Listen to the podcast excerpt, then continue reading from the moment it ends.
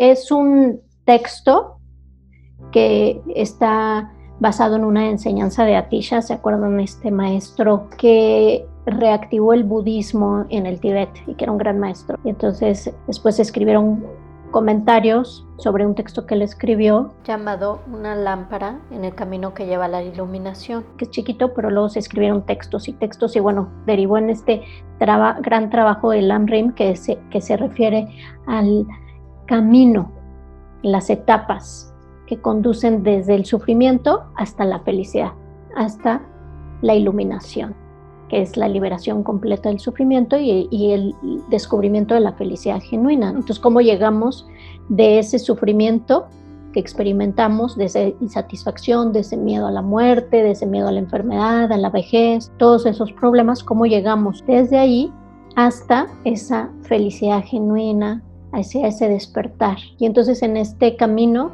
se van indicando varios pasos. Es un sendero.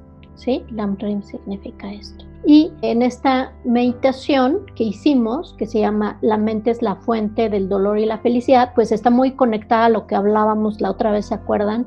sobre las cuatro nobles verdades, esta enseñanza que dio el Buda y que fue su primera enseñanza cuando dijo, reconozcan que están sufriendo. Reconozcamos ese sufrimiento fundamental que tenemos todos los seres. No importa si estás muy feliz con lo que tienes, aún ahí hay sufrimiento, ¿sí? Entonces aquí nos lleva un paso más adelante y nos dice la mente es la fuente de ese sufrimiento, pero también es la fuente de tu felicidad. No está allá afuera. Y ya lo sabemos, ya sabemos que no está en los objetos sensoriales, en los placeres, en el dinero, en el poder, en la fama, en el reconocimiento, en el éxito, en todas esas cosas que constantemente buscamos ¿sí? y que creemos que nos van a traer, nos van a traer felicidad duradera, no está ahí. ¿Por qué?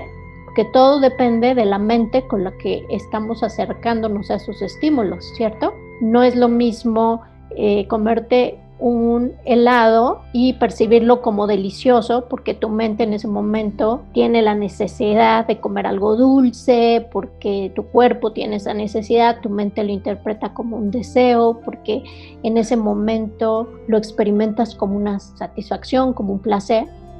A que si estás en otro estado mental, de ánimo, en otro estado emocional, tu cuerpo no tiene ese deseo de comer azúcar, te comes el helado y a lo mejor hasta te sabe mal y es una experiencia desagradable, ¿cierto? Lo mismo con personas, con eventos, con nosotros mismos, con objetos que tenemos, con nuestros seres queridos. Reaccionamos ante un mismo evento. Puede ser el clima. A veces está lloviendo y tú te sientes feliz y ese es como un factor, como una causa cooperativa que detona algo que ya está ahí presente en tu mente y que lo experimentas como ay, qué maravilloso que está lloviendo, se siente tan bien el día. Y hay veces que dices, qué horror que está lloviendo, yo quería sol y lo experimentas como un sufrimiento. Pero si te das cuenta, si tú observas con este entrenamiento que hemos hecho del estar presentes momento a momento, si tú observas cómo esa situación se experimenta como felicidad o como dolor, dependiendo pues, de cómo estás de cómo está tu mente, de lo que le estás proyectando a esa situación, a esa persona, a esa, ese objeto. Y dependiendo de lo que estás proyectando, dependiendo de lo que estás pensando, de lo que estás esperando, aquí entra estas causas del sufrimiento de las que hablábamos, la ignorancia, el apego y la aversión o el rechazo, el enojo, donde si nuestra mente tiene apego a un objeto, lo has deseado mucho o ya lo tienes y lo, y lo valoras mucho, o lo sobrevaloras, obviamente si ese objeto se va, se rompe, se destruye, sufres. Pero ¿qué es lo que te está haciendo sufrir ahí? El apego que sientes, ¿cierto? Y si por otro lado el objeto o la persona o la situación que tú deseas, que esperas, no llega o no es como tú esperabas, también sufres pero es por ese mismo apego, por esa misma necesidad. Ahora, si, ese, si tú no quieres algo, no lo deseas, eh, lo rechazas y llega a tu vida, vas a sufrir, pero no es porque no, no está en ese objeto, en esa persona, en esa situación, está en tu mente, en lo que tú le estás proyectando. Esa misma situación, esa misma persona, ese mismo objeto puede ser o detonar felicidad en otra persona, dependiendo de cómo está su mente. La misma experiencia puede ser un platillo que te comes, puede ser el clima, puede ser algo más complejo, pero eso que a ti que tú que tú experimentas como algo que te está generando sufrimiento, otra persona lo puede experimentar como felicidad y al revés y viceversa. Entonces, ¿dónde está la felicidad y el dolor y el sufrimiento? En tu mente, en tu forma de percibir la realidad, en tu forma de relacionarte con objetos, personas, ideas, situaciones, contigo misma, ¿cierto? Y si eso es así, pues existe la posibilidad de ser libres. Existe la posibilidad de transformar tu punto de vista. No puedes transformar muchas cosas, no puedes controlar lo que va a surgir a tu experiencia. Tienes un relativo control sobre cosas que, pues, confort que traes a tu vida o situaciones que buscas activamente porque crees que las necesitas, pero no tienes gran control de lo que va a suceder. Lo único que sí puedes hacer es cómo reaccionar ante estas situaciones, cómo tomarlas, cómo experimentarlas. Y ahí está la clave de la liberación, de la felicidad. Y todos hemos visto grandes maestros y maestras, sabias y sabios, que cualquier situación, por difícil que parezca, la transforman. Como si tuvieran un poder mágico, lo transforman, se ríen de la situación, le dan la vuelta, le ven el lado positivo. Y dices, pero ¿cómo esta persona que le está pasando esto no está sufriendo?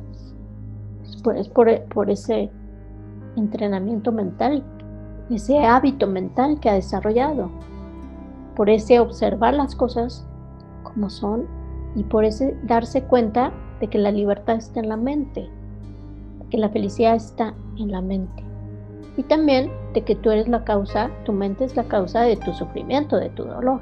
Entonces, en cada momento tenemos esa posibilidad de decidir sufrir o de decidir ser felices de acuerdo a lo que le estamos proyectando a la situación, lo que estamos demandando de esa situación, lo que estamos esperando, lo que estamos rechazando y si podemos relacionarnos con las personas, con las situaciones, con los objetos sin ese apego, sin ese rechazo, sin esa ignorancia. Entonces lo que va a surgir, naturalmente lo que vamos a experimentar es felicidad. Si podemos relacionarnos desde la compasión, que es considerar al otro la felicidad del otro, el sufrimiento del otro, no querer que el otro sufra, si nos podemos relacionar desde la bondad amorosa, que es desear que la otra persona también esté igual de feliz que nosotros, que tenga también las mismas oportunidades, si nos podemos relacionar desde la ecuanimidad, sin apego, sin aversión, sin ignorancia. Si podemos empatizar con otros y desde ahí actuar, desde ahí observar y percibir la situación, si lo hacemos con una ética impecable, claro, a veces la regamos, no somos perfectos, todavía no estamos iluminados. Tampoco es para que te sientas culpable, pero en la medida de lo posible, ser lo más honestos, lo más sinceros. Si tú actúas desde ahí, el resultado que vas a experimentar es sentirte bien y vas a estar feliz, ¿cierto? Entonces, bueno, le podemos hablar de este tema muchísimo porque realmente el decir que la mente es la fuente de la felicidad y del dolor no es solo para creerlo y tener una creencia y seguir viviendo, ah, bueno, sí, ya sé que la mente es la, fuente de mi felicidad, sin embargo, ahí voy obsesivamente a querer ese objeto, esa situación, eso que creo que me va a hacer feliz. Es como decir, sí, yo sé que está en mi mente, pero aún así sigues obsesionado con que solo si tienes esas vacaciones o esa casa o ese carro o esa persona vas a ser feliz. Entonces es como, por un lado, creer algo, pero interiormente no creerlo y creer otra cosa. Entonces ahí es donde entra la meditación, en ser coherentes y en poder conectar ese entendimiento de que realmente está en tu mente. Y si realmente nos cae el 20, vamos a empezar a vivir diferente. Vamos a tratar de vivir de acuerdo a la realidad, a aprender cómo observar cada cosa que surge en nuestra experiencia y a tomar decisiones y a hacer acciones de nuestro cuerpo, de nuestra palabra y de nuestra mente para beneficiar a otros y beneficiarnos a nosotros desde esa perspectiva de que la felicidad y el dolor, su fuente, su raíz está en la mente, ¿cierto? Entonces, vamos a seguir reflexionando sobre esto, quédenselo, reflexionen, a ver, pregúntense, cuando en el momento en que estén sufriendo por algo o deseando muy intensamente algo o teniendo mucho miedo de que algo pase o no pase, en ese momento analízalo y di, a ver, si la mente es la fuente de la felicidad y del dolor, ¿qué puedo hacer? O sea, ¿qué puedo hacer para transformar mi perspectiva, mi punto de vista, lo que hicimos durante la meditación, esos pasos. ¿sí? Y si ya pasó el evento y se te olvidó hacerlo, siempre puedes hacer esta meditación después y ir paso a paso reconstruyendo ese evento y analizarlo. Cada vez que lo haces, te va a caer el 20 más profundamente, te va a caer un nuevo 20, lo vas a entender a más profundidad se va a ir permeando ese entendimiento, esa conclusión en tu mente. Y cuando surja ese entendimiento, esa reflexión, esa certeza, quédate ahí, quédate ahí descansando. Experimenta esa sensación de saber, de entender, de, de darte cuenta.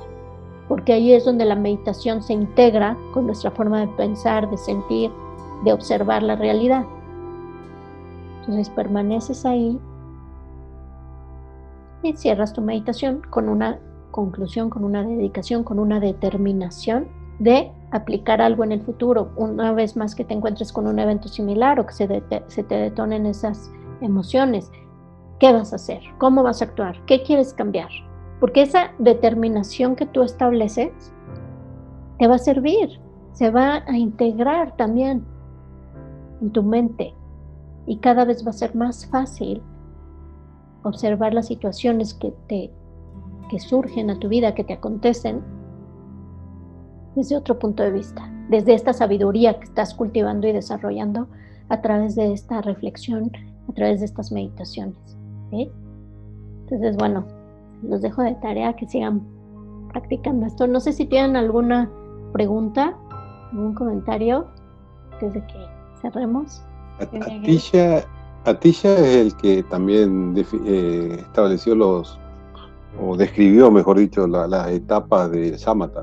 Bueno, las nueve etapas en realidad están escritas en un texto de Kamala Shila, que era otro erudito contemplativo que trató de describir estas etapas de la meditación. Los Gelupas son los que han presentado este, principalmente, ¿no? Este camino de nueve etapas del desarrollo de la concentración unipuntual. Sin embargo, por ejemplo, en otros linajes como el de Mahamudra y del Sokshen, en el Enigma y en el Kayo, se habla un poquito diferente de estas etapas. A veces son cuatro, se describen diferentes, ¿no? A veces es como, como hay metáforas, como un río, como una cascada. Primero tus pensamientos son como una cascada, después como un río, después como un lago tranquilo, después como el océano y cuando logras la estabilidad completa es como una montaña. Entonces ahí son menos etapas y la descripción es más orgánica. Entonces, bueno, sí, Atisha también habló ¿no? del desarrollo de la, de la atención unipuntual, del morar en calma, de esta práctica que hemos hecho en Shamatha, pero fue Kamalashila el que lo, el que lo escribió formalmente este texto, estas etapas, las desarrolló, las explicó, las... Eh, digamos que las, las puso como al alcance de, nosotros con toda su estructura.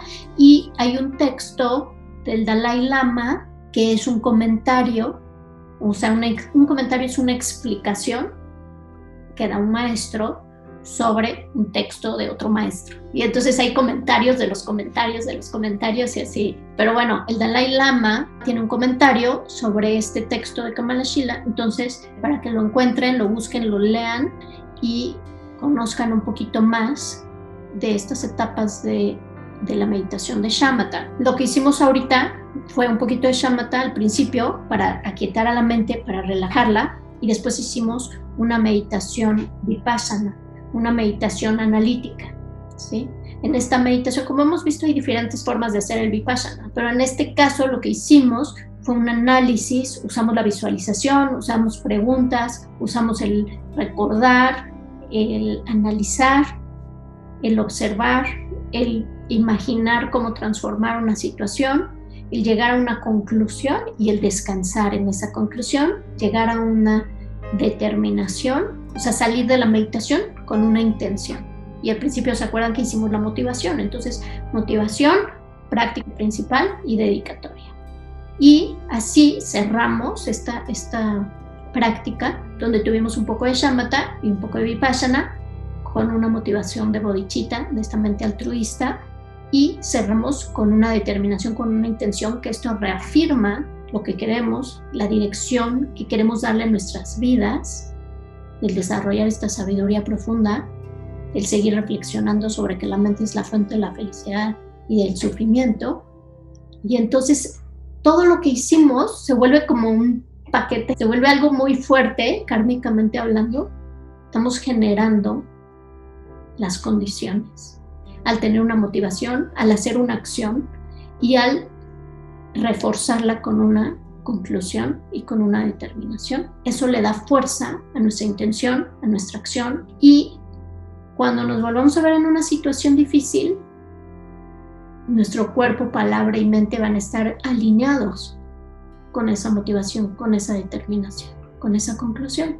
Y el chiste es hacer eso, seguir aprendiendo en cada situación de nuestras vidas, en lugar de verlo como un fracaso, como una situación en la que pues no actuamos muy bien o que nos arrepentimos y que nos sentimos mal, darnos cuenta que cada situación la podemos transformar en un aprendizaje, en una lección, en una transformación para poder cada vez más y más estar presentes, conscientes, desarrollar esa sabiduría profunda que nos va a conducir a la felicidad genuina, a la iluminación, al despertar y al ayudar a otros seres a que también lo hagan. Es una buena práctica para el programa de balance cultivo emocional.